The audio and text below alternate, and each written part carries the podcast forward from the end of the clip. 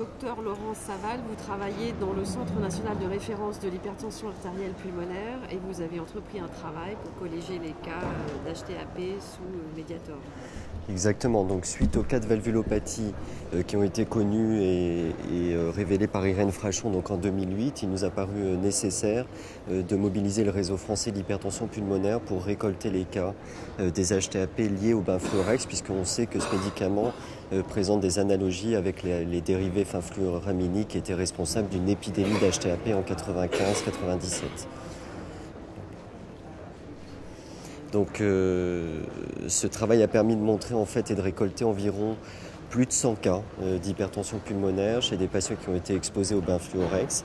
Euh, donc ensuite, on a fait tout un travail pour essayer de mieux euh, comprendre les caractéristiques de ces patients et de comparer ces patients avec ceux qui avaient été, qui avaient développé une hypertension artérielle pulmonaire sur la finfluramine, sous finfluramine dans les années 90.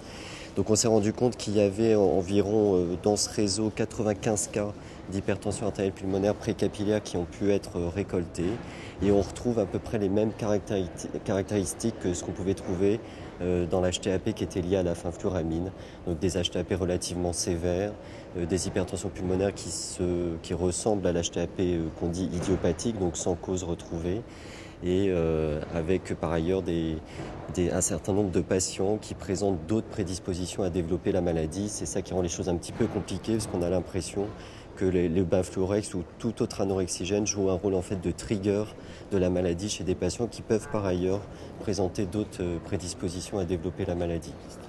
Quels sont ces facteurs de risque? les facteurs de risque, ils sont, ils sont multiples. Hein. Cette maladie-là, elle peut être, comme je disais, idiopathique, mais elle peut être aussi euh, provoquée par des mutations euh, génétiques, dont une qui est bien identifiée, la mutation BMPR2. Il y a des patients qui peuvent avoir d'autres maladies associées qui peuvent favoriser le développement de cette maladie, comme l'hypertension portale, la séropositivité VIH, les connectivites, etc. Donc il y a à peu près dans, les 95 cas d'hypertension artérielle pulmonaire précapillaire, 20% qui présentent en plus de la prise de benfluorex un autre facteur de risque de, de développer la maladie. Il y a donc beaucoup moins d'HTAP que sous isoméride. Donc effectivement, on a l'impression qu'il y a beaucoup moins euh, de cas d'hypertension artérielle pulmonaire que sous isoméride. C'est vrai qu'avec l'isoméride, euh, le scandale en France était essentiellement rentré effectivement par des cas assez nombreux d'hypertension artérielle pulmonaire.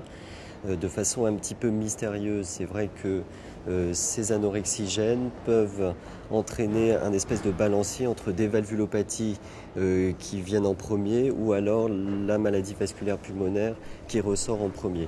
Donc pour la finfluramine et les dérivés finfluraminiques, le scandale est rentré essentiellement par l'hypertension artérielle pulmonaire. Lorsqu'il a été mis sur le marché aux États-Unis et utilisé avec la fin termine, on a eu au départ essentiellement des cas de valvulopathie, puis les cas d'hypertension pulmonaire sont venus après.